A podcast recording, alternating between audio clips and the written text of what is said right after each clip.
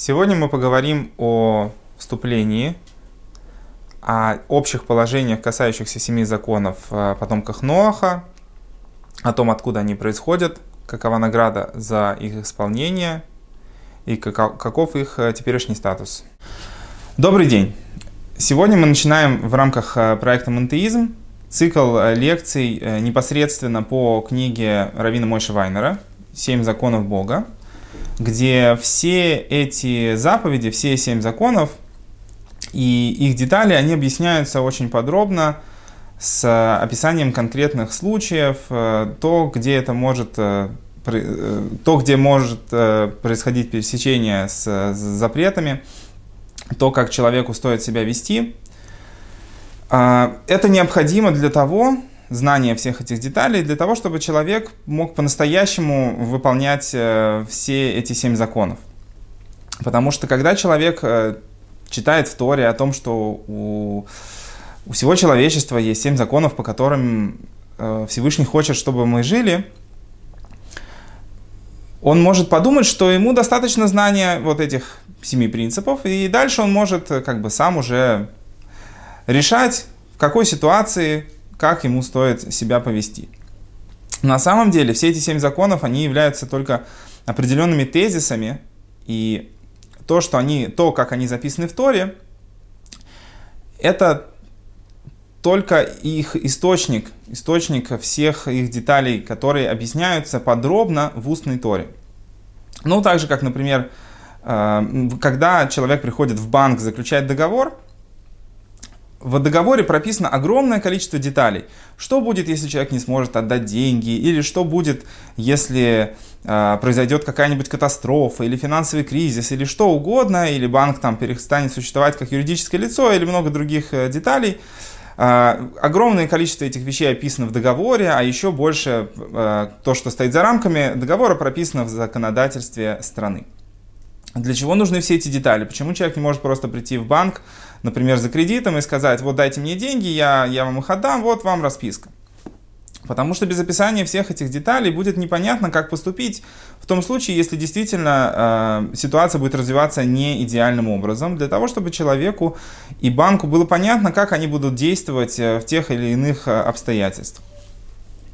Чем больше мы понимаем то, как будет работать наши отношения, тем лучше мы можем э, понимать, как мы должны действовать и какова будет реакция на наши действия.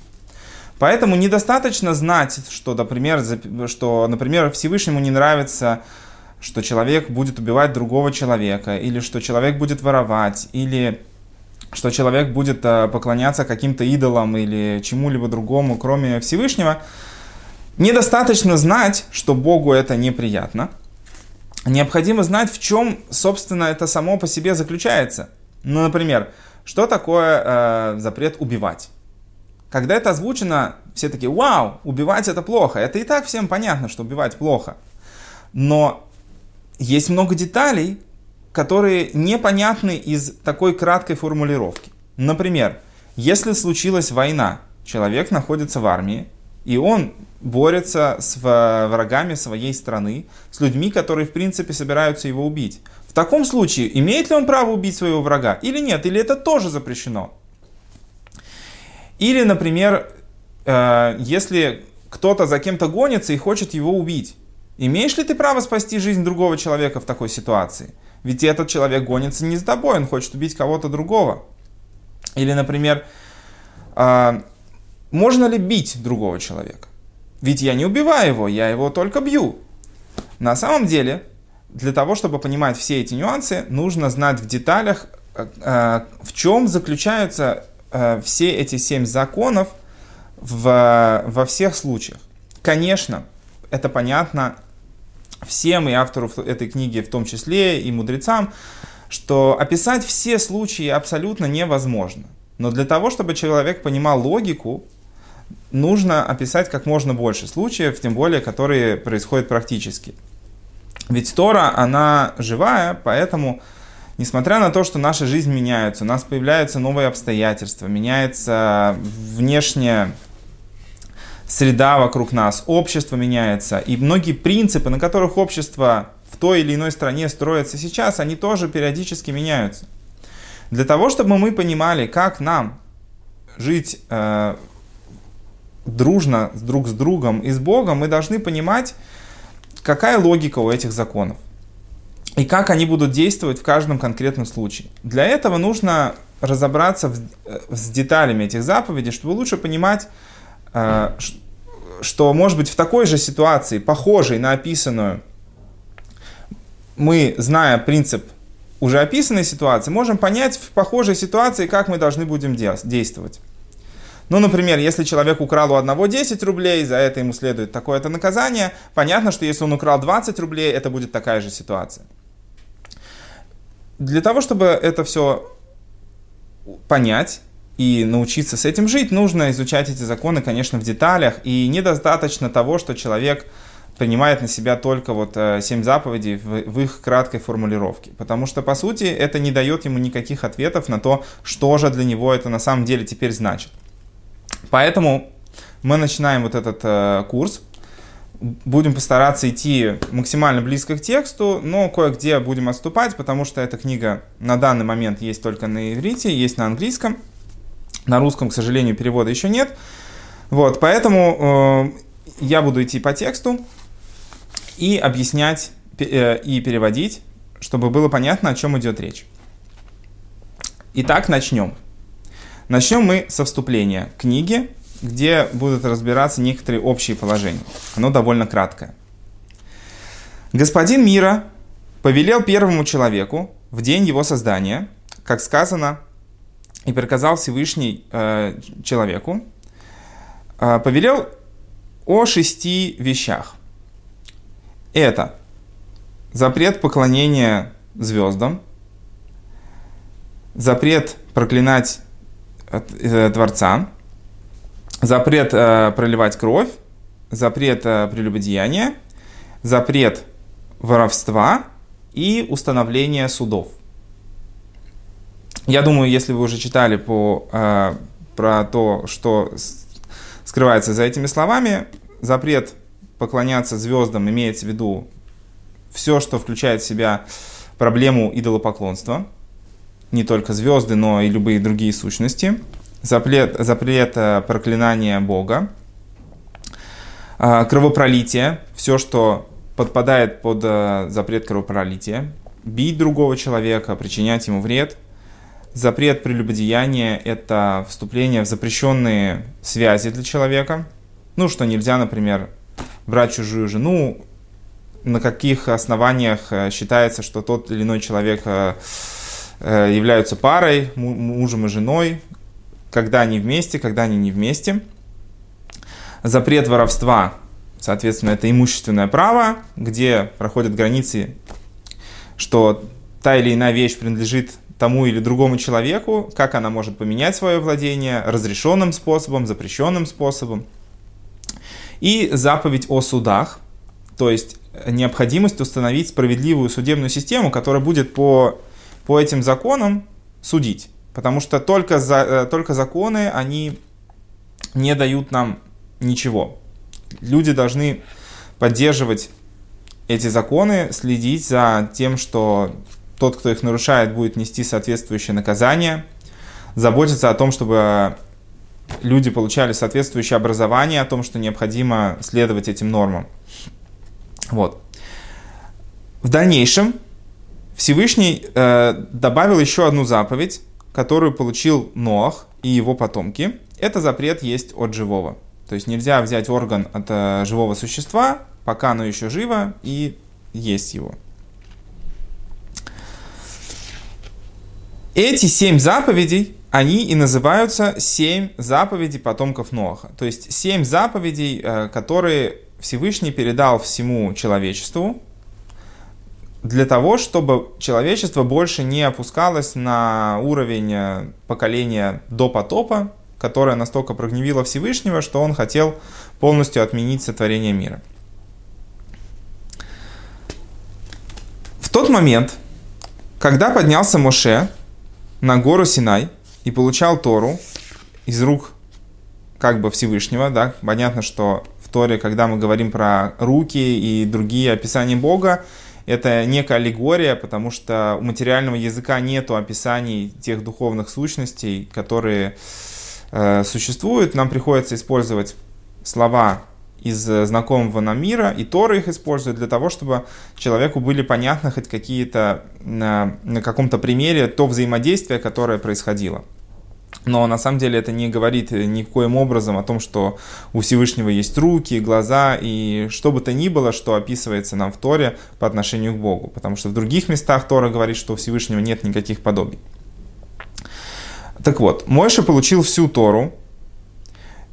Что это значит всю Тору? Письменную Тору и устную Тору. Здесь мне нужно будет остановиться немножко поподробнее, но я не буду слишком вдаваться в детали. Под письменной Торой подразумевается текст пятикнижия, в дальнейшем э, также слова пророков и писания. Этот текст не меняется, он переписывается буква в букву, и свиток, в котором будет э, хотя бы одна буква поврежденная, считается непригодным, некошерным, его нельзя использовать. Письменная Тора является как некий, я, неким якорем для того, чтобы мы всегда знали, откуда происходит э, источник все, э, всех законов и всех положений, по которым Всевышний хочет, чтобы мы жили. Устная Тора подразумевается понимание письменной Торы, все комментарии к ней, вся суть того, что написано, и язык в том числе относится к письменной Торе, к знанию письменной, э, э относится к устной Торе, к знаниям которые изначально передавались только устно. Это как раз была живая идея, то, на чем все строится, то, как, как понимать то, что написано в письменном тексте. Тора, когда мы говорим это слово, мы подразумеваем под ним и устную, и письменную Тору. Потому что на самом деле одно без другого существовать не может. Если бы мы опирались только на письменную Тору, то уже через несколько поколений когда, например, язык бы трансформировался, нам бы уже не было понятно, о чем вообще в Торе говорится. Если бы мы опирались только на устную традицию, которая, например, там, когда она была получена напрямую от Всевышнего, напрямую от Моше, который был посредником, который передавал слова Творца, если бы мы опирались только на устную традицию, в итоге мы бы дошли до того, что устная традиция бы исказилась. Потому что мир меняется, те принципы, на которых строится наше общество, те вызовы, с которыми мы сталкиваемся, они все время новые. И если бы мы опирались на устную традицию, она бы все время трансформировалась в совершенно свободном стиле под э, нужное общество. Когда устная и письменная традиция идут вместе, мы можем говорить о том, что Тора вечна. Потому что, с одной стороны, у нас есть текст, который не меняется тысячелетия, и он всегда остается одним и тем же. С другой стороны, у нас есть живая традиция, которая всегда опирается на этот письменный текст и которая объясняет нам, как нам воспринимать то, что написано в письменной Торе в современных реалиях. Когда появляются новые вещи, новые технологии, э, меняются, э, даже природа человека со временем меняется. Вот устная Тора, она сохраняет жизнь в письменной Торе и дает нам возможность жить по указаниям Творца, несмотря на то, что прошло уже столько тысячелетий. Вот, Моше получил на горе Синай всю Тору целиком, и устную, и письменную, и объяснение всех заповедей, которые написаны в письменной Торе. Среди этих заповедей также были повторены семь заповедей, которые получил Ноах, и получил первый человек. И они были более детально объяснены во всех их деталях. Были объяснены наказания за заповеди и прочее. Что для нас это значит? Что на самом деле семь заповедей, которые э, есть сейчас, это не что-то древнее. Это семь заповедей, которые были получены напрямую от э, Всевышнего с горы Синай в тот момент, когда э, была получена Тора для еврейского народа. Это означает, что эти семь заповедей, они тоже являются частью плана Творца. Это не только необходимое условие существования человека, а это часть плана Творца, в части того, для чего вообще был создан мир. Семь заповедей, у них есть э, общие положения и детали. И все эти вещи, они объяснены в устной Торе. И так же, как э, еврейские мудрецы во всех поколениях объясняли э, устную Тору и, за, и ее законы для всех остальных людей, также они э, имеют обязанность объяснять для, для Бнынох семь заповедей, в которых они заповеданы. Потому что так же, как меняется мир для еврейского народа и меняется условия для того, как нужно выполнять 613 заповедей, также для всего мира меняются условия, и нужно объяснять э, в новых сложившихся обстоятельствах, как соблюдать эти заповеди. Например, там, когда появляются новые валюты, новые там, расчетные средства, например, появилась криптовалюта. Является ли воровство криптокошелька воровством, или это просто нолики и единички, записанные где-то? Поэтому у еврейских мудрецов есть обязанность объяснять все эти вещи, и они являются носителями устной Торы и передают ее в последующее поколение. Так это началось от Мошера Бейну, когда он передал это право Иешуа и другим мудрецам. Так это знание и это принятие вот этой идеи, оно передается мудрецами с поколения в поколение, поэтому у нас нету других источников для поиска объяснений, кроме как э, мудрецы в нашем поколении. В добавление к семи этим заповедям обязаны Бненох вести себя по прямым путям, которые обязуют нас просто человеческий разум выполнять. То есть, поскольку мы имеем честь носить гордое имя человек, каждый из нас. Вот то, что делает человека человеком, в этих вещах мы обязаны э, не, не, не, не, не из. Нету заповеди быть человеком. Ты создан человеком, и поэтому ты уже должен вести себя как человек. Не опускаться до уровня животного, соблюдать нормы приличия, соблюдать нормы общества.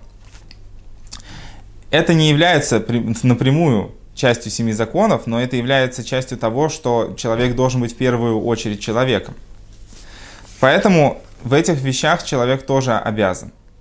Например, приведу такой пример. У Бнейноах нету заповеди, нету как одной из, зап, из семи заповедей, нету э, обязанности почитать отца и мать. Но как у человека, у любого человека есть обязанность почитать отца и мать, просто потому что это его родители, они дали ему все, что он есть, и поэтому он обязан проявлять к ним уважение, заботиться им и все остальное. Это не заповедь как от Творца, э, это не заповедь Творца, как необходимое условие союза с ним, как у еврейского народа, но это обязанность как человека для Бнейнох. Также у общества Бнейнох есть обязанность следить за тем, что люди будут вести себя по человеческим законам, и вводить какие-то свои правила для того, чтобы поддерживать вот эти человеческие отношения внутри общества. Просто вести себя как человек тоже необходимо, потому что Всевышнему важно не только, чтобы человек выполнял только его указы. Человек должен жить не только выполняя непосредственные указы Всевышнего. Там, О, это Всевышний мне приказал, отлично, это буду делать. А это Всевышний мне не приказал, его мнение на этот счет я как бы не знаю, поэтому могу себя вести в этих вопросах как угодно. Нет, это не так. И поскольку Всевышний безграничен, а мы все его творения, и он следит за каждым из нас с максимальным вниманием, которое это возможно, то все, как мы себя ведем, имеет значение, поэтому последствия нашего поведения, даже за рамками семи законов, а просто на уровне человеческого существования, быть как человек, э, тоже Э, может быть оценена Творцом в сторону заслуги или в сторону наказания. В общем так, цель этой книги объяснить все законы этих семи заповедей, их общие детали и их э, частные случаи, и также те законы, которые возложены на человека по логике разума, для того, чтобы указать всему человечеству путь Бога, путь, по которому Всевышний хочет, чтобы все, все человечество дружно шло. И мы в дальнейшем будем разбирать уже более детально каждую заповедь э, в отдельности. Здесь довольно много материала, довольно много деталей, поэтому это займет много времени. Здесь довольно много материала, но все это необходимо знать, э, как, если человек серьезно настроен на то, чтобы найти путь ко Всевышнему и чтобы повлиять на весь мир, чтобы весь мир в конце концов достиг своего высшего назначения, гармонии мира, справедливости и благодаря этому раскрытие присутствия Всевышнего среди нас. Спасибо.